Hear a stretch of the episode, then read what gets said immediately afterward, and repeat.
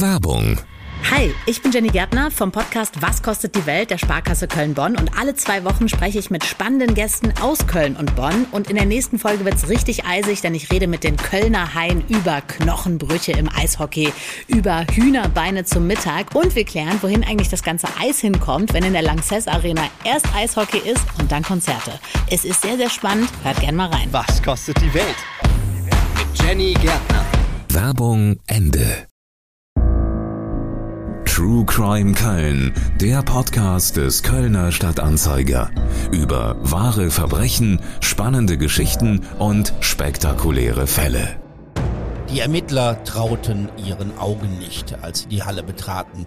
In einer ehemaligen Molkerei in Euskirchen-Kuchenheim befand sich eine riesige Cannabisplantage. Diejenigen, die sich um Aufzucht und Pflege kümmern sollten, lebten und schliefen zwischen den Pflanzbeeten. Bei einer zweiten Razzia in Jülich wurden unter anderem zwei 76-Jährige festgenommen. Hier besserten offenbar vier Männer im Auftrag von Drogendealern im Hintergrund ihre Rente auf. Die Ermittler fanden tausende erntereife Marihuana-Pflanzen, 2000 Stecklinge und über 1000 Waffen, Waffenteile und Munition. Herzlich willkommen zu einer neuen Folge von True Crime Köln. Cannabis in Kuchenheim und eine Rentnergang in Jülich-Titz. Dazu über 20 weitere Durchsuchungen und Razzien. Das organisierte Verbrechen hatte sich die Eifel ausgesucht, um Drogen in den Umlauf zu bringen. Das sorgte natürlich nicht nur dort für mächtig Wirbel. Zurzeit wird über die Freigabe von Cannabis diskutiert. Das, was die Regierung plant, kann man noch nicht eine vollständige Liberalisierung nennen. Aber klar ist, dass in Zukunft Cannabis unter Kontrolle legal angebaut werden kann. Die Stadt Köln will darüber hinaus als Modellstadt auch beim Verkauf von Cannabis weitergehen. Der Stadtrat hat beschlossen, sich als Modellregion zu bewerben. Was bedeutet das? Wenn Köln den Zuschlag bekommt, wäre es hier deutlich leichter, an die Drogen zu kommen als in anderen Städten. Dies alles geschieht auch zur Bekämpfung der Drogenkriminalität. Wenn dies funktioniert, könnten solche Cannabisplantagen wie die in Kuchenheim oder in Jülich-Titz unattraktiv werden. Wir werden das im Laufe dieser Podcast-Folge später vertiefen und thematisieren. Zunächst wollen wir uns nochmal mit dem spektakulären Fund der Ermittler befassen. Es folgen ein paar Auszüge aus der Berichterstattung des Kölner Stadtanzeiger und der Aachener Zeitung aus dem November 2020. Um kurz vor 19 Uhr schlugen die Ermittler am Montag in Kuchenheim mit einem Großaufgebot an Einsatzkräften zu. Binnen weniger Sekunden war das Gebäude an der Willi-Graf-Straße gleich gegenüber des Bahnhofs umstellt. Einige Bewohner eilten irritiert und mit fragenden Blicken auf die Straße oder zur Laderampe der ehemaligen Molkerei. So viele Polizisten habe ich noch nie gesehen, sagte ein Anwohner. Für die Einsatzkräfte wurde es eine lange Nacht. Bei der Drogenrazzia in Kuchenheim wurde eine professionell betriebene Cannabisplantage entdeckt. Nach Einschätzung der Staatsanwaltschaft Aachen wurden dort mindestens zweieinhalbtausend Marihuana-Pflanzen hochgezogen.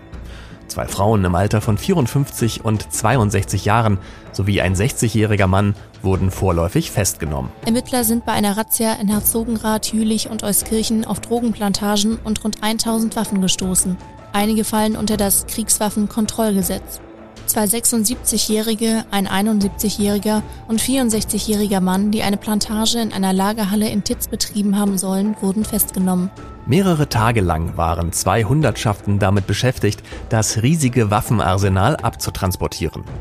Es hätten sich Hinweise auf mehr als 500 Verstöße gegen das Waffengesetz und acht Verstöße gegen das Kriegswaffenkontrollgesetz ergeben. Wurde mit den Waffen gehandelt? Die Mutmaßung, so die Staatsanwaltschaft, liege bei einem Waffenfund dieser Größe nahe. Den Schwarzmarktwert der Drogen beziffert die Staatsanwaltschaft auf 1,5 Millionen Euro. Auffallend ist bei den Festnahmen im Zusammenhang mit den Marihuana-Plantagen in Kurenheim, Titz und Herzogenrath das Alter einiger der mutmaßlichen Täter. So sollen die Drogen in Titz von vier Männern im Rentenalter angebaut worden sein. Auch für Jan Balthasar, Sprecher der Staatsanwaltschaft Aachen, ist das Alter der Männer auffallend. Haben sie ihre Rente aufgebessert? Zur Motivation der Beteiligten, so Balthasar, könne er nicht sagen, da sich keiner der Festgenommenen in den Vernehmungen geäußert habe. Lediglich eine der in Kuchenheim verhafteten Frauen habe angegeben, dass sie das Geld gebraucht habe. Unsere Gesellschaft wird immer älter, sagte Balthasar, folglich auch das Alter von Straftätern. Der Mann, der für den Kölner Stadtanzeiger und die Kölnische Rundschau berichtet hat, ist zu Gast in unserem Podcast-Studio. Herzlich willkommen, Tom Steinecke, Redakteur in Euskirchen. Wir haben es mit verschiedenen Schauplätzen zu tun, an denen die Ermittler im Herbst 2020 zugeschlagen haben. Einer davon ist das beschauliche Kuchenheim, ein Stadtteil von Euskirchen. Ich glaube, ich bin nicht der Einzige, der hier zugeben müsste, den Ort mit diesem wunderschönen Namen nicht zu kennen. Fatal. Nein. Neben Kuchenheim liegt Palmersheim. Das kann ich zumindest sagen, davon habe ich schon mal gehört. Da gibt es eine Reibekuchenkirmes. Das stimmt. Wie muss man sich Kuchenheim vorstellen? Äh, nimm uns mal mit in diesen Ort. Ganz klassischer Vorort einer Kreisstadt, dreieinhalbtausend Einwohner. Ähm, ein tolles Mu äh, Museum, Industriemuseum, das äh, Tuchmuseum Müller ist heute ein LVR-Museum, ist, glaube ich, Anfang der 60er Jahre von heute auf morgen verlassen worden. Und das ist dann in den 80ern wiederentdeckt worden, aus, aus dem Dornröschenschlaf geholt. Und da lagen noch die Zigarettenkippen von den Arbeitern, die Anfang der 60er einfach von heute auf morgen gegangen sind. Und äh, das ist so das Highlight. Da gibt es auch einen Wollmarkt, der einmal im Juli sonntags immer äh, so Zehntausende Besucher anlockt. Da wird dies die spektakulärste Misswahl im Kreis Euskirchen. Da wird nämlich äh, ein Schaf zum, zur Miss Wolle gewählt, sozusagen, zur Miss Kuchenheim. Ansonsten ist es wirklich ein Ort, der früher sehr, sehr viel zu bieten hatte, wie viele Orte, glaube ich, auch um Köln herum mit mehreren Bäckereien, Metzgern, Tante-Emma-Läden und alles, was so dazugehört. Heute gibt es, glaube ich, noch einen Bäcker und das war's. Ähm, der Ort leidet sehr darunter, dass da die B56 mitten durch den Ort fließt mehrere Zehntausend äh, Autos, die da jeden Tag durchrollen. Äh, da versuchen sie auch seit Jahren eine Umgehungsstraße zu bauen. Aber das, ist, das werden wir, glaube ich, nicht mehr erleben, dass die wirklich kommt. Aber ansonsten ein lebenswerter Ort äh, mit einer alten Molkerei, die in den Mittelpunkt gerückt ist 2020. Also eher ein, ein Leben mit einem Schaf als Miss Kuchenheim, was jetzt so sonst wenig äh, Aufregung äh, bietet. Ja, also klar, Freiwillige Feuerwehrvereine sind da, äh, Handball wird gespielt, wurde damals sehr hoch gespielt, heute immerhin noch in einer Spielgemeinschaft. Ähm, viel, so ein bisschen Dorfleben ist halt da, aber ein eigentlich verschlafener Ort, ja. Wir haben das eben gehört, eine Anwohnerin sagte, so viel Polizei habe sie noch nie gesehen wie im Oktober 2020. Man kann also annehmen oder sich gut vorstellen, welche Aufregung da damals in dem Ort herrschte. Absolut. Äh, man hatte, glaube ich, auf einmal ganz viele Gründe, nochmal mit dem Hund spazieren zu gehen und äh, immer noch mal noch, noch, ich muss noch mal raus. Er stand schon wieder mit der Leine im Maul hier. Ähm, ja, das sorgte schon für große Aufregung. Jetzt muss man dazu sagen, diese Molkerei, wo das gefunden worden ist, die Razzia stattgefunden hat, die liegt ein bisschen außerhalb, gegenüber des Bahn oder gegenüber vom Bahnhof. Und da ist nicht so ganz, ganz viel Wohnbebauung. Die ist ein paar hundert Meter entfernt. Dann kommt man in den alten Ort Kuchenheim rein. Aber das hat keinen davon abgehalten, da wirklich mal mit dem Fahrrad vorbeizufahren, obwohl es Oktober war oder eine Runde spazieren zu gehen. Und es war natürlich Gesprächsthema Nummer eins äh, auf der Straße, aber auch in den sozialen Netzwerken wurde darüber eifrig diskutiert und hast du gehört und äh, natürlich, wie man das dann so kennt, mit dem Eifeler Platt äh, schön drüber verzählt. Also das war schon ähm, eine spannende Zeit, spannende drei Tage. Wie sind denn die Ermittler auf die Spur gekommen dieser Plantage? Ah, ich glaube, das war so wie immer irgendeiner plaudert. Äh, man erzählte ja nachher vor Gericht, kam raus, dass einer aus dem Dunstkreis des äh, 32-Jährigen, der später so als ähm, Drahtzieher des Ganzen gegolten hat, ähm, ausgepackt hat und bei der Polizei erzählt. Und dann gingen die Vorbereitungen los auf die Razzia, die dann am 19. Oktober 2020 stattgefunden hat. Und davon hat, glaube ich, niemand irgendwie was mitbekommen. Du warst bei der Razzia dabei. Wie hast du davon erfahren, dass die Polizei da einmarschiert? Ah, man verrät ja keine Quellen. Nein, äh, ich habe einen netten Anruf bekommen und gesagt, äh, Tom, fahr doch mal gerade nach Palmersheim, da wo es die nette Reibekuchenkirmes gibt. Und genau da standen mehrere Hundertschaften am Dorfgemeinschaftshaus und wurden vom Deutschen Roten Kreuz mit Essen versorgt. Und dann habe ich da geparkt an einem Seitenstreifen und dann äh, setzte mein True Crime Verständnis ein und ich habe erstmal so ein bisschen da gewartet und geguckt, bin auch mal eine Runde über den Parkplatz oder am Parkplatz vorbei spaziert, um überhaupt mal einen Einblick davon zu bekommen, was da wirklich los ist. Mal ein Foto gemacht und habe irgendwann mal dann gefragt und mich vorgestellt, wer ich bin, ob man mir was sagen könnte. Aber da fiel der eiserne Vorhang, also da hat keiner irgendwas nur gesagt, habe dann bei dem Pressesprecher der Euskirchner Polizei angerufen, der hat aber auch geschwiegen und äh, mich an die Aachener verwiesen. Da habe ich erstmal keinen bekommen. Später rief man mich zurück und sagte, können man auf gar keinen Fall irgendwas zu sagen. Und dann habe ich mich wieder ins Auto gesetzt und tja, ich glaube so anderthalb Stunden gewartet, bis es ein bisschen dunkler wurde und bis dann es losging. Und als die Hundertschaft losgefahren ist, ohne Sonderrechte, habe ich mich einfach irgendwann hinten dran gehängt und bin hinterhergefahren. Wie lief der Tag dann ab oder der Abend? Wie ging es weiter? Ja, es war relativ komisch. Die fuhren halt dafür, dass es sehr, sehr viele Einsatzkräfte waren, ohne Sonderrechte, ohne großen Tamtam in Richtung Kuchenheim oder erstmal Richtung Euskirchen, bogen dann rechts ab Richtung Kuchenheim und ich bin halt hinterher und irgendwann, das ist so eine Art asphaltierter Wirtschaftsweg, der zu dieser Molkerei führt, stoppten alle. Und ich stand hinten dran und wunderte mich ein bisschen und wollte schon vorbeifahren, um dann zu gucken, wo sie hinfahren könnten. Und in dem Moment schalteten 30 VW-Büsschen ihr Martinshorn an und rasten los und ich war mittendrin auf einmal und nicht mehr hinten dran. Und ja, dann ging es los, ne? die Molkerei umstellt, das ist, wie man das vielleicht, also kann ja so gesehen keiner kennen, aber es ist ein altes Fabrikgelände mit Laderampen. Das, äh, die Molkerei ist Ende der 80er aufgegeben worden und da war ein Künsteratelier drin, ein Elektrohandel und so weiter und so fort und ähm, so ein Gewerbehof jetzt mittlerweile und da parkten dann die Autos und umstellten das Areal. Und ähm, ich habe da meine Kamera gepackt, meine Presseweste angezogen und bin auch mal ausgestiegen und habe erstmal das, was man dann immer so macht, also zumindest was ich immer so mache, erstmal hunderte Fotos gemacht und geguckt und ge aufgesogen die Situation und dann war irgendwann klar, was da passiert. Beschreib uns mal, was die Polizisten vorgefunden haben in dieser alten Molkerei. Das hat mir das THW verraten, netterweise so im Nachgang. Ähm, das ist, wie gesagt, ein sehr un übersichtliches Gelände gewesen. Ähm, da steht sogar an einer Seite eine alte Straßenbahn, eine ausrangierte und ganz viele Betriebe. Und auf der zweiten Etage dieser Molkerei oder im Obergeschoss war wohl mit Trockenbauweise ganz, ganz viele Parzellen errichtet worden, wo nachher eben die Drogen gefunden worden sind. Äh, der Einsatzleiter des THW hat erzählt, dass das halt sehr unterschiedlich, sehr verwinkelt war, mit ganz viel Technik ausgestattet, wie gesagt in Trockenbauweise hochgezogen und dann standen da mehr als 2300 erntereife Cannabispflanzen und ja mehr als 2000 Stecklinge.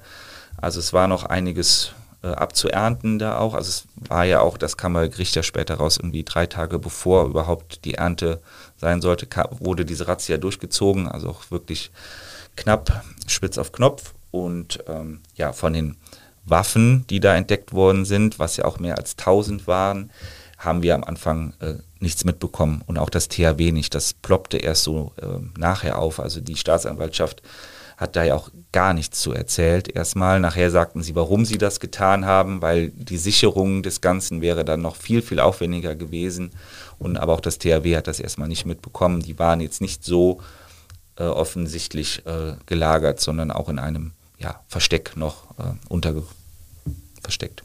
Man kann sich vorstellen, hätte man das gewusst, hätte man da wahrscheinlich auch ja, einkalkuliert, äh, dass es Gegenwehr gibt. Ne? Also eine vollautomatische Maschinenpistole ist dabei gewesen, also da hätte man sich auch mit wehren können.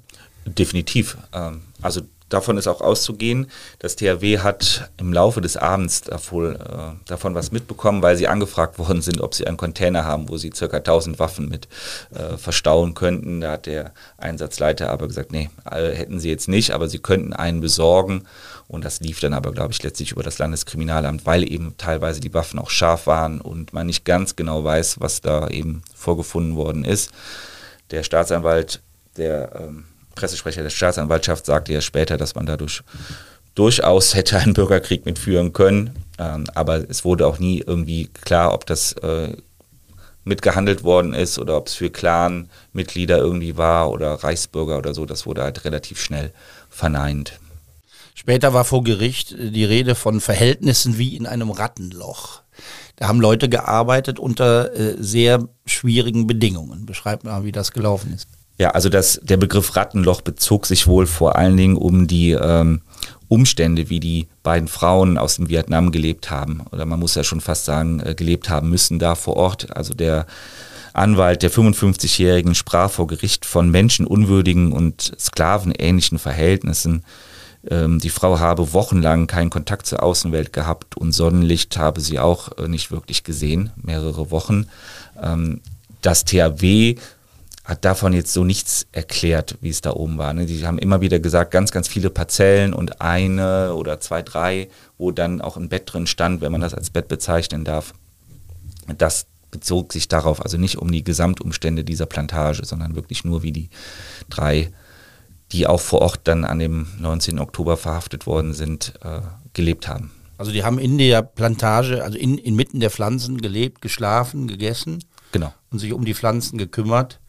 Ähm, wie, wie, was weiß man über den Aufbau der Organisation? Also wenn der, wenn da von sklavenartigen ähm, Verhältnissen die Rede ist, war das so? Sind die ausgebeutet worden? Wie sind die da hingekommen? Die kamen aus Holland, alle drei, und sind aber ursprünglich, glaube ich, aus dem Vietnam alle drei gewesen und sind dann praktisch eingekauft worden. Äh, warum sie das machen, hat ja nie einer gesagt, bis auf eine Frau, die sagte, weil sie Geld brauchte einfach. Ne? Das war so ihr Antrieb, die lebten wirklich zwischen den Pflanzen da oben ne? und haben versucht, die, die brauchen ja ganz viel Strom und ganz viel Licht und Wasser und alles, was so dazu gehört und waren praktisch die Gärtner für die Unterstruktur. Aber es war ja unter, unterm Strich die letzten der Kette. Ne? Also es gab diesen 32 Jahre alten Mann und den ähm, 34 Jahre alten Mann, die beide so ein bisschen als Drahtzieher waren, die auch Kontakte nach Holland und Belgien hatten und dann letztlich das Ganze bandenartig professionell aufgezogen haben und dann wäre das in Kuchenheim abgeerntet worden, in kleine Tütchen verpackt und dann in den Markt gekommen. Also es gibt ja die Zahl, die wurde auch vor Gericht genannt, dass das 910.000 konsumfertige ähm, Joints gewesen wären. Also praktisch hätte ganz Köln aufgrund von Kuchenheim einen Joint rauchen können. Nachdem die Polizei die Plantage gestürmt hatte, wurden auch die Filteranlagen, also die Technik äh, für diese Anlage abgeschaltet. Wie hat denn Kuchenheim da am Abend gerochen? sehr süß. Ähm, also faszinierend ist, es war jetzt auch nicht meine erste Drogengrazia für die äh, Zeitung. Es ist immer faszinierend, wie es dann riecht. Es klingt jetzt doof, wenn man das sagt, aber es ist halt, vorher war 0,0 zu riechen und dann machen die die Filteranlage aus und es ist direkt so eine Marihuana-Wolke, so ein süßlicher Geruch. Man wird gefühlt high, obwohl man nur da rumsteht. Äh, die Luft ist geschwängert von diesem Marihuana-Geruch. Aber vorher nicht. Also ich war mal in äh, Wischheim bei einer ähm, Razzia dabei. Da wohnt meine Tante in der Nähe und es ist jetzt nicht so, als ob ich nie an diesem Haus vorbeigegangen wäre, wo später äh, auch tausende Pflanzen gefunden worden sind. Man riecht es nicht. Diese Lüftungsanlage ist so professionell, dass da äh, nichts an die Außenwelt dringt, zumindest in Kuchenheim. Wir haben ja in dem Fall ja auch noch mit anderen Razzien zu tun, die fast parallel liefen und da ist ja wohl eine Lüftungsanlage ausgefallen und deswegen wurde man letztlich darauf aufmerksam. Ähm, das THW war auch mal in Schönau, auch ein kleiner Eifelort, da hat äh, die Lüftungsanlage zu, angefangen zu brennen und darauf sind sie deswegen dann halt ähm, aufmerksam geworden, dass da eine Plantage ist, äh, weil eben auch sehr, sehr viel Technik verbaut ist. Häufig amateurhaft, muss man fairerweise sagen. Ähm, in Kuchenheim war das wohl laut THW sehr, sehr viel Flickerei, das auseinander zu fröseln wieder, aber es war alles andere als amateurhaft, sondern hochprofessionell. Ich glaube, über das Thema Geruch haben noch nicht so viele Menschen nachgedacht, wenn man jetzt über die Legalisierung von Cannabis spricht. Also die Städte werden ihren Geruch verändern. Ne? Also Definitiv. man hört das äh, von Leuten, die in New York oder anderswo waren und wo sich eben die, die Drogenpolitik verändert hat. Äh, die Stadt riecht anders und das ist nicht immer schön. Wir werden es sehen. Wir werden es wir werden es wir riechen. riechen. Genau, genau. Ja, es, es verändert auf jeden Fall den Geruch, definitiv. Du hast es jetzt schon ein paar Mal erwähnt, es war das technische Hilfswerk im Einsatz, das THW. Das ist von der Polizei angefordert worden. Wozu braucht man denn das THW? Du hast gesagt, die mussten Container bringen, um die, die Waffen abzutransportieren. Hatten die auch eine Aufgabe, was die, die Pflanzen anging? Ja. Das THW kommt oder wird angefordert von der Polizei. Ähm, Stichwort Amtshilfe nennt sich das im Bürokratendeutsch die kommen praktisch immer dann, wenn die Polizei mit ihrem Latein diesbezüglich am Ende ist, wurde mir erklärt. Also zehn Pflanzen kriegt auch die Polizei noch abgeerntet und mitgenommen und in Säcke verpackt und ähm, abgeschlossen. Aber Polizei, die Polizei ist nicht dazu ausgebildet, äh, Lüftungsanlagen abzubauen, Lampen abzubauen, Verkabelungen. Manchmal müssen auch Decken gestützt werden, weil das alles ein bisschen äh, amateurhaft aufgebaut ist und äh, häufig bekommt das THW in Euskirchen einen kleinen Hinweis und gesagt, hier nächste Woche könnte was sein, dass wir euch brauchen. Bereitet euch darauf vor, aber nicht mit dem Hinweis, wo. Das will das THW auch ganz bewusst nicht, damit da nicht irgendwie was durchsickern kann. Aber im Fall von Kuchenheim ist das THW tagesscharf alarmiert worden. Und das war auch für die sehr ungewöhnlich. Und das zeigt auch, glaube ich, dass es in, im Allgemeinen eben ein sehr ungewöhnlicher Einsatz war. Und dann kommen die an mit Leuchttrupps, Abbautrupps, alles was so dazugehört. Dann wird da halt äh, Kontakt aufgenommen zum Einsatzleiter. Also der THW-Einsatzleiter geht zur Kripo-Einsatzleitung und dann wird geguckt, was getan wird, was getan werden muss. Häufig erstmal sehr zurückhaltend, weil keine Spuren kaputt gemacht werden sollen, wenn noch nicht alles aufgenommen worden ist. Und dann wird abgebaut von oben bis unten, von hinten bis vorne. Ähm, interessanterweise, und das sagte er sehr positiv, äh, der Einsatzleiter beschrieb das THW als faul und ähm, als kreativ faul. Also sie versuchen lange Wege zu vermeiden. In Großbündesheim oder in Wischheim, den Einsatz, den ich eben meinte, haben sie sogar eine Cannabisrutsche gebaut aus äh, Paletten letztlich, weil sie schlichtweg keine Lust hatten, die ganzen Pflanzen durchs Haus zu tragen und haben die dann einfach von oben runterrutschen lassen, wie so eine Schuttrutsche was sie nachher auch in Kuchenheim gemacht haben. Und dann äh, wurden die unten aufgefangen und dann wird sogar sortiert zwischen Pflanzen, Erde und äh, Müll. Und dann wird das auch gesondert äh, weggefahren. Manchmal hängt es hängt wohl äh, vom Einsatzleiter je nachdem ab, ob die ganzen Pflanzen noch alle mit zur Polizei müssen, in die Asservatenkammer, oder ob, wenn es aufgezeichnet ist, Foto gemacht worden ist, ob sie dann direkt vernichtet werden können. Die werden verbrannt, aber die Erde kommt erstmal zum Bauhof und wird dann auch vernichtet. Also es wird, die Pflanzen werden verbrannt. Und, und man muss wahrscheinlich aufpassen, dass nicht ein THW-Mitarbeiter ein bisschen was mitnimmt nach Hause. ja, das, äh, dieses, ich glaube, dass damit ist je, mit diesem Klischee ist jeder schon mal dann konfrontiert worden, der beim THW arbeitet. Da legen sie aber ganz, ganz großen Wert drauf. Also das wird versiegelt, äh, in Säcke gepackt. Die Säcke werden versiegelt in Anwesenheit eines Polizeibeamten. Und je nachdem, wie viel es ist, fährt dann ein Polizeibeamter im THW-Fahrzeug mit oder sogar in Eskorte hinterher und dann wird das an der Polizeiwache wieder abgeladen. Immer alles dokumentiert von Polizisten, damit das eben überhaupt nicht äh, in Frage kommt, dass da mal ein Säckchen wegkommt. Und der Einsatzleiter hat mir hoch und heilig geschworen, dass das auch noch nie passiert ist. Eine große Cannabisplantage in einer ehemaligen Molkerei in einem kleinen Dorf und keiner hat was gemerkt und gewusst, das kann man kaum glauben es ist tatsächlich immer sehr schwer zu glauben, dass das so ist. Aber äh, ich habe mit einigen Leuten gesprochen und alle haben mir gesagt, das war nicht abzusehen, davon wussten wir nichts. Erstens, weil es nicht zu riechen war. Zweitens, weil es äh, ein Gelände ist, was so gesehen auch schwer zugänglich ist und wo die Plantage war, ist auch nicht nach vorne, sondern nach hinten raus. Da ist ein großes Feld, da sieht man nichts. Ähm, es war ja auch, obwohl da Leben war, so ein bisschen ein Lost Place, ein Ort, der halt da war. Die Kuchenheimer kennen die Molkerei noch aus Hochzeiten und danach eben als äh, ja, so ein bisschen runtergekommener Gewerbehof. Und ähm, ich, ja, wenn die Leute auch, die da gearbeitet haben, in einem Rattenloch gelebt haben, so ungefähr, und nicht an der, äh, ans Tageslicht gekommen sind, ähm, kann ich mir das schon vorstellen, dass man das nicht mitbekommt. Und ich habe jetzt, ja, war schon bei drei, vier, fünf, sechs ähm, Drogenplantagen, die ausgehoben worden sind. Die Nachbarn haben immer erzählt, nee, das haben wir nicht mitbekommen. Du hast es ja eben gesagt, es gab auch andere Nutzer dieser Molkerei. Du hast gesprochen mit ähm, dem Chef dieses Elektrohandels, der da auch angesiedelt ist. Also auch der hat nichts gemerkt. Was hat Nein. er erzählt? Äh, also er hat zumindest, zumindest hoch und auch dann äh, sehr glaubwürdig erzählt, dass er nichts gemerkt hat. Äh, die Tür seines, äh, seiner Firma grenzte ja sogar sofort an die Plantage. Die war irgendwie mit Bauschaum dicht gemacht und äh, man hat nichts gerochen. Das Einzige, was ihn gewundert hat, da war aber er selbst im Urlaub, das hat er dann von einem Mitarbeiter erfahren, war, dass im September 2019, also circa ein Jahr vorher, vor der Razzia, plötzlich mal der Strom weg war. Und er geht so im Nachgang davon aus, dass das der Moment war, wo sie den Strom abgezwackt haben. Aber wenn der Strom dann auch nach 20 Minuten wieder da ist, dann geht es halt weiter. Es kann auch ein ganz normaler Stromausfall gewesen sein und man hat nichts davon mitbekommen. Kurz vor diesem Stromausfall hat ein Kölner Unternehmer das Areal übernommen. Er ist dann zu einem der sechs Beschuldigten geworden, die sich im Zusammenhang mit der Plantage in Kuchenheim verantworten musste. Mit wem haben wir es denn da zu tun? Genau. Also Vor Gericht kam auch später raus, dass er das ja vorher schon mal vermietet hat, auch zu diesen Zwecken. Das wurde dann aber aufgegeben, weil die Ernte wohl nicht ertragreich genug war. Und äh, das war dann im Mai 2020 und äh, einen Monat später war es aber auch schon wieder vermietet und dann nahm es wohl so seinen, seinen Lauf.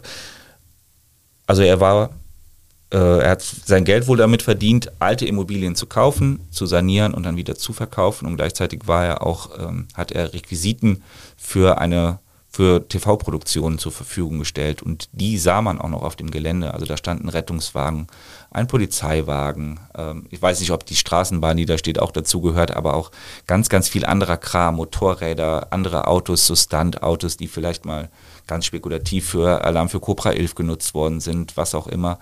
Ähm, aber das glich auch eher einem Schrottplatz und man kam da ganz schwer zu hin.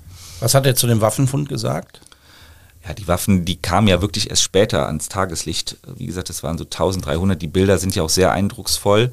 Ähm, er sagte, das seien Dekowaffen, äh, was ein bisschen verwunderlich ist. Was sind denn Dekowaffen? Wahrscheinlich sowas wie äh, Hirschgeweih, die man sich an die Wand hängt. Äh, hängt man sich vielleicht auch ein Maschinengewehr an die Wand. Ich weiß es nicht. Äh, das ist auch, glaube ich, die normale Reaktion, wenn man auf einmal vor Gericht steht, das um ein bisschen äh, zu ver, ja, bagatellisieren. Also ja, alles schwierig, alles komisch. Nach der Razzia haben die Ermittler auch ein paar interessante Erkenntnisse über die interne Kommunikation in Kuchenheim herausbekommen. Äh, die Staatsanwaltschaft hatte ja nach der Razzia auch äh, Chatprotokolle ausgewertet und das war ja mitunter ganz spannend, weil die das ja verklausuliert haben, über was sie da sprechen und was nicht. So war einmal äh, von einer Lieferung von 200 Kilogramm Gemüse die Rede, was sich ja im Nachgang wohl herausgestellt hat, dass das der Dünger für die Cannabispflanzen gewesen sein müssen. Und äh, ja, ein anderer Dialog, das habe ich jetzt auch schon zu Hause so eingeführt, ähm, ging es um eine kaputte Kaffeemaschine. Da, ähm, das war aber ist der Strom wohl ausgefallen nochmal äh, und die Stromversorgung der Plantage war nicht sichergestellt, was den Betreibern echt Kopfzerbrechen bereitet hatte. Und äh, einer der Männer hatte einen Bekannten aus Holland kommen lassen, um den Schaden zu beheben. 200 Euro hat der Handwerker dafür äh, wohl bekommen. Ähm, ja, er war wohl mehrere Male in Kuchenheim. Also es war bei aller Professionalität und die Lüftungsanlage war ja wohl wirklich richtig, richtig gut, weil man hat nichts gerochen. So ein bisschen Handicap ist da halt immer dabei, weil man wahrscheinlich auch äh, ja, unter schwierigen Bedingungen das Ganze installiert. Es ist ja auch, wie du eben sagtest, warum fällt das nicht auf? Wenn man ganz viele Lampen und Leuchten und Stromkabel und sowas in so, ein, in so ein Areal bringt, in so, ein, in so eine Fabrik, das muss doch einem auffallen. Aber irgendwie, weiß nicht, ob wir alle so blind durch die Gegend rennen oder ob sie es wirklich so geschickt machen. Keine Ahnung. Die Razzia in Kuchenheim war nicht die einzige. Wir haben es gehört, fast zeitgleich gab es Razzien in Titz und in Herzogenrath. Titz liegt im Kreis Düren, ist ebenfalls ländlich geprägt, ein bisschen größer als Kuchenheim. Dagegen ist Herzogenrath in der Nähe von Aachen mit mehr als 45.000 Einwohnern fast schon eine Großstadt. Dort wurde ein Einfamilienhaus durchsucht, in dem man weitere Marihuana-Pflanzen fand. Ähnlich spektakulär wie in Kuchenheim war dann der Fund im kleinen Titz. Da wurden in einer Lagerhalle 1600 weitere erntereife Pflanzen gefunden. Man kann davon ausgehen, dass die Pflanzen in Kuchenheim und Titz, wenn man sie zusammenzählt, einen Marktwert von rund zwei Millionen Euro hatten. Die Razzia in Titz sorgte auch deshalb für so viel Aufsehen, weil die Ermittler es damit eine Art Rentnergang zu tun bekamen. Das Alter der Täter, die sich dort um die Pflanzen kümmerten, lag zwischen 64 und 76 Jahren. Tom, was wissen wir über die rüstigen Plantagenarbeiter? Genau, es waren ja nicht unbedingt, also klar, sie sind verurteilt worden und es waren auch damit eben irgendwie Täter, aber sie waren ja nicht die Initiatoren auch, sondern auch diejenigen, die sich um die Pflanzen halt gekümmert haben, vornehmlich ja, Rentnergang, ne? Drogenopas, wie man auch so schön sagte dann nachher in den Zeitungen. Ähm, das Alter ist aufgefallen. Also es ist ja schon sehr auffällig, dass die vier so alt sind, 64, 71 und zweimal äh, 76 Jahre alt. Und ähm, ja, da ist, wie gesagt, das fiel auch der Staatsanwaltschaft auf, die haben auch dazu was gesagt, aber warum, wieso und weshalb sie das gemacht haben, konnte die Staatsanwaltschaft erstmal nicht äh, sagen. Aber unsere Gesellschaft wird eben älter, sagte Herr Balthasar, eben Pressesprecher der Staatsanwaltschaft Aachen und entsprechend äh, wird auch das Alter von mutmaßlichen Straftätern steigen. Die haben offensichtlich ihre Rente aufgebessert. Der Chef der Gänge war mit mehreren tausend Euro entlohnt worden, wie man später erfuhr.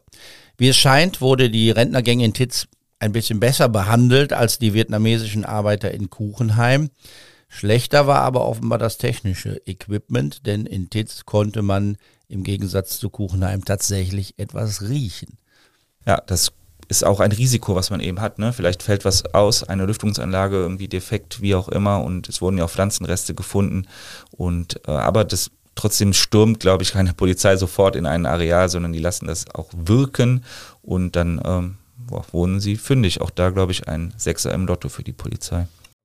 Nachbarn haben sich belästigt gefühlt durch den Geruch. Es wurden auch verdächtige Pflanzenabfälle in der Nähe gefunden.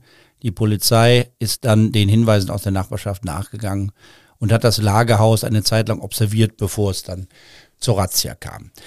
Bevor wir über die juristische Aufarbeitung der Razzien gegen die Cannabisplantagen sprechen, wollen wir Dirk Schuster in unser Gespräch einbeziehen.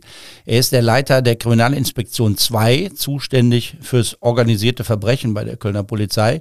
Die Bundesregierung, wie auch fast alle Befürworter der Legalisierung, sagen ja, dass dies auch ein Beitrag zur Kriminalitätsbekämpfung sein wird.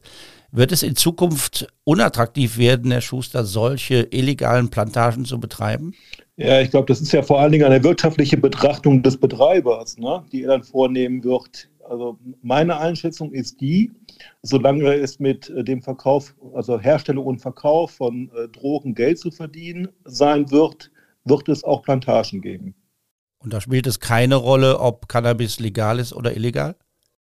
Das ist dann die große Frage. Ne? Also wenn äh, der Cannabis legal wird, es also eine legale Möglichkeit gibt, ähm, an diesen Stoff ranzukommen und äh, damit der quasi der gesamte Markt, so ist die Zielsetzung oder zumindest die Reduktion de, äh, des Marktes vonstatten geht, dann wäre das so idealtypisch. Ich glaube jedoch, dass es nach wie vor Konsumenten gibt oder geben wird, die keinen Zugang haben werden zu diesem legalen Markt. Und insofern es nach wie vor eine Nachfrage geben wird nach Cannabis. Wer, wer ist das, der keinen äh, Zugang hat zu dem Markt?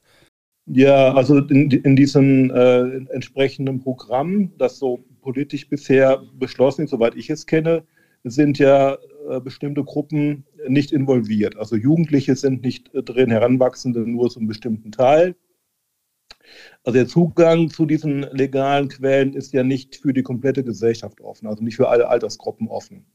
Und insofern gibt es natürlich auch noch ähm, Alterskohorten, die äh, einen, aus ihrer Sicht einen Bedarf haben, also Konsumenten sind und das auch nachfragen werden, die aber keinen legalen Zugang haben.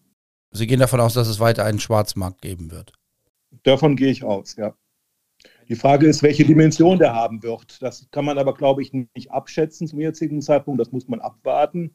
Aber ich glaube schon, dass es nach wie vor einen illegalen Markt geben wird. Ein wichtiger Punkt in der Diskussion ist ja wahrscheinlich auch der Preis. Klar ist ja, dass das legale Cannabis besteuert werden wird. Da sind sich eigentlich alle einig. Und da reden wir nicht über ein paar Cent, sondern über ähnlich hohe Beträge wie bei Zigaretten. Das bedeutet, dass es einen Preisunterschied geben wird, der möglicherweise viele weiter beim Dealer um die Ecke kaufen lassen könnte. Also auch Menschen, die dann eigentlich Zugang zum legalen Markt hätten. Das ist ja der zweite Punkt, also sprich Preis und Qualität des Produktes. Ne? Wenn das, das äh, ich sag mal, das ähm, angeboten und legal zu ähm, äh, verkaufende Cannabis teurer ist und von der Qualität aus Sicht des Konsumenten schlechter, dann wird er perspektivisch, so nach meiner Bewertung, natürlich wieder auf illegale Produkte aus, ähm, ausweichen können, soweit die noch gut verfügbar sind. Ähm, da ich aber die Preisgestaltung noch nicht kenne, und auch noch nicht die Qualitätsgestaltung noch nicht in, en Detail kenne, muss man das ein Stück weit abwarten, ob dieser, dieser Punkt relevant sein wird. Beschreiben Sie mal, womit denn die Polizei in einer Großstadt wie Köln in den nächsten Jahren rechnet, wenn wir über Drogen sprechen. Wird das weiter zunehmen, trotz dieser Legalisierung? Wohin geht der Trend? Also wir, wir erleben ja allgemein formuliert nach wie vor trotz ähm, Repression, die wir betreiben, die wir auch sehr intensiv betreiben. Trotzdem einen großen Markt in verschiedenen Produkten der Drogen, die auch entsprechend hier eingeführt werden und hier angeboten werden. Inwieweit sich jetzt die, durch die Legalisierung von Cannabis sich das reduzieren wird, bleibt ein Stück weit abzuwarten. Das bezieht sich ja auch nur auf eine Teilmenge der, der angebotenen Drogen. Also Legalisierung von Kokain, Heroin und Amphetamin ist ja nicht geplant nach meiner Kenntnisstand. Also diesen illegalen Markt wird es ja nach wie vor geben. Und da sprechen wir in der Gesamtsumme schon von vielen Kilos bis hin zu Tonnen. Herzlichen Dank, Dirk Schuster, Leiter der Kriminalinspektion 2 bei der Kölner Polizei. An dieser Stelle kann ich auf die aktuelle Serie des Kölner Stadtanzeiger verweisen, Kölns dunkle Seite, der große Drogenreport 2023 mit mehreren Artikeln zur aktuellen Lage in Köln und in der Umgebung. Die Serie und die Artikel findet man im Netz bei ksda.de. Ein Link in den Shownotes dieser Folge von True Crime Köln hilft auch weiter.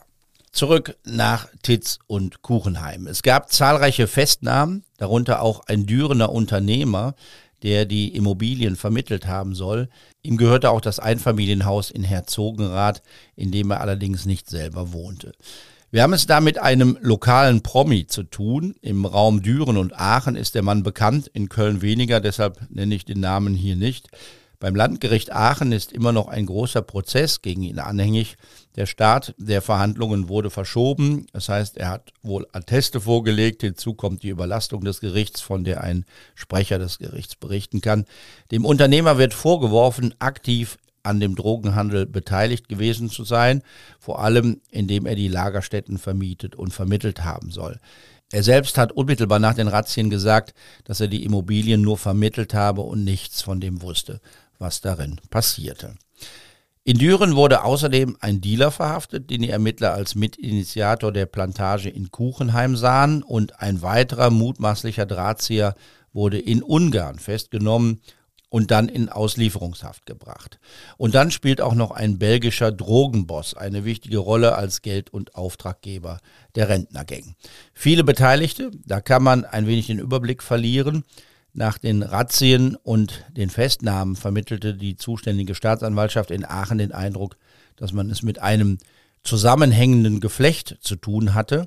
In einer Pressemeldung der Polizei hieß es im November 2020, dass bei einer umfassenden Ermittlung insgesamt 25 Objekte durchsucht worden seien.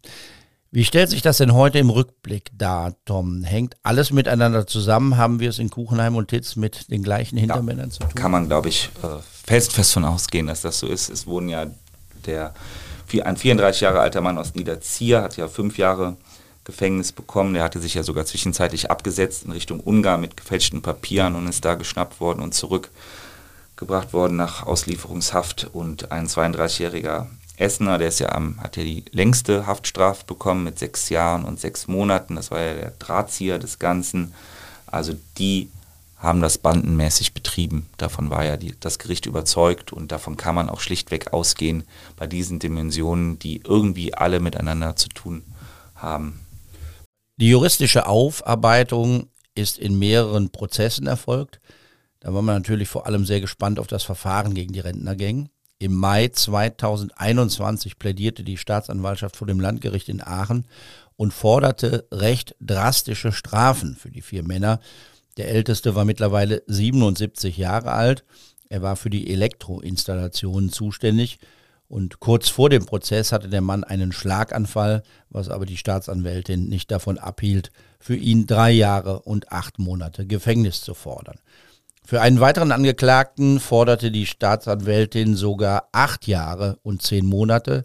Er habe zwar im Auftrag des belgischen Hintermannes gehandelt, sei aber doch derjenige gewesen, der die Plantage aufgebaut habe.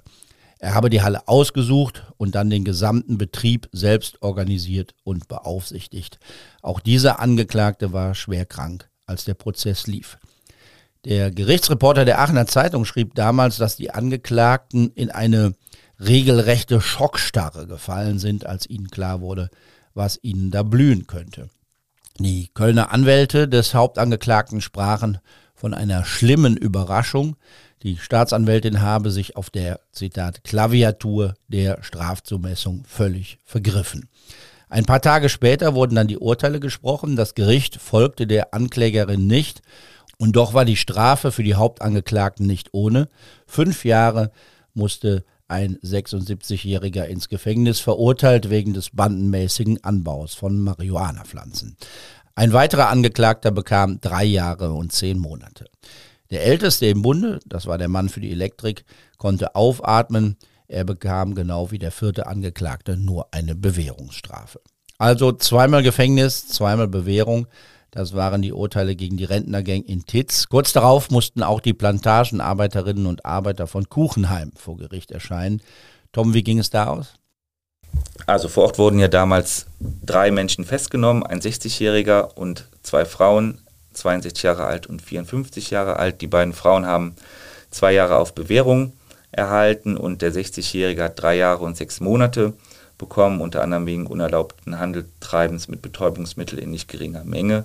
Und der 51 Jahre alte Kölner, der die Halle vermietet hat, der hat zwei Jahre und neun Monate bekommen, auch wegen Beihilfe zum bannmäßigen Drogenhandel und Verstöße gegen das Waffen- und Kriegswaffenkontrollgesetz. Herzlichen Dank, Tom Steinecke, für diese kleine Reise ins schöne Kölner Umland und in die Eifler Unterwelt. Verbunden mit der spannenden Frage, ob denn die geplante Legalisierung von Cannabis in Zukunft solche Plantagen überflüssig machen könnte. Dank auch an Laura Ostender und Christian Mack, die als Sprecherin und Sprecher mitgemacht haben in dieser True Crime Köln Folge. Mehr zum Thema Drogenkriminalität und Drogenszene in Köln finden Sie bei ksda.de mit zahlreichen Artikeln unserer Serie Kölns dunkle Seite, der große Drogenreport 2023. Zum Schluss noch ein Hinweis in eigener Sache. Meine Kollegin Lena Heising ist mit dem Deutschen Lokaljournalistenpreis der Konrad-Adenauer-Stiftung ausgezeichnet worden. Sie hat den Fall rund um einen Arzt im Krankenhaus in Bethel recherchiert, bei dem es nicht nur um die Straftaten des Arztes ging, sondern auch um den skandalösen Umgang der Ermittlungsbehörden mit dem Fall. Die Jury hat ihren Beitrag als große Reportage gewürdigt, in der die Geschehnisse aus der Perspektive mehrerer Opfer nachgezeichnet werden ohne Sensationslust und mit viel Feingefühl für die Opfer. Dafür gab es den dritten Platz im Wettbewerb. Aus ihren Recherchen ist auch eine Podcast-Folge bei True Crime Köln geworden. Wenn Sie sie noch nicht gehört haben, sei sie Ihnen empfohlen. Vergewaltigung im Krankenhaus, betäubt, missbraucht, im Stich gelassen heißt sie. Und das war die sechste Folge von True Crime Köln, die im Januar 2023 veröffentlicht wurde. Und die man natürlich überall da findet, wo man Podcasts hören kann. Das war's für heute bei True Crime Köln. Wir machen eine kleine kreative Sommerpause. Die nächste Folge gibt's am 19. August. Bis dahin, machen Sie es gut. Tschö. True Crime Köln mit Helmut Frangenberg. Alle zwei Wochen eine neue Folge. Überall da, wo es Podcasts gibt und auf ksta.de.